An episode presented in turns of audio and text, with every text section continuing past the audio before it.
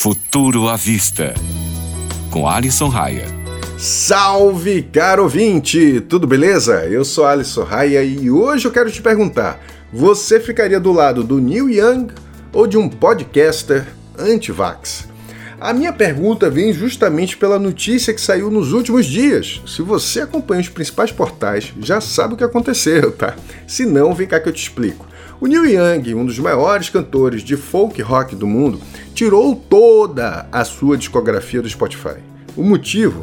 A empresa não quer tomar medidas contra o negacionismo de Joey Rogan, o comentarista de UFC e dono de um dos maiores podcasts do mundo. Durante entrevista com o infectologista Robert Malone, o Joey chegou a comparar a situação dos Estados Unidos com a Alemanha nazista e que muita gente que tem sido hipnotizada pelas vacinas. Deste modo, muitos médicos dos Estados Unidos divulgaram notas de repúdio ao podcaster.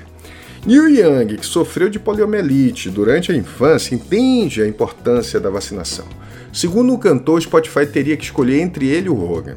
Para você ter uma ideia, o posicionamento do roqueiro fez com que a plataforma de streaming perdesse 2,1 bilhões de valor de mercado, bilhões de dólares, tá?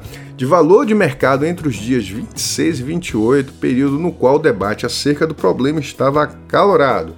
As informações são da revista Variety. Eu sempre acreditei na liberdade de expressão, mas a gente não pode confundir liberdade de expressão com desinformação, principalmente quando o assunto é saúde. As vacinas salvam e são seguras. Confie na ciência. Corre para o nosso site, o tecnofanias.com.br.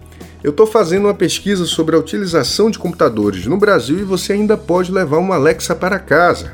Basta responder ao questionário para concorrer. O endereço é tecnofanias.com.br.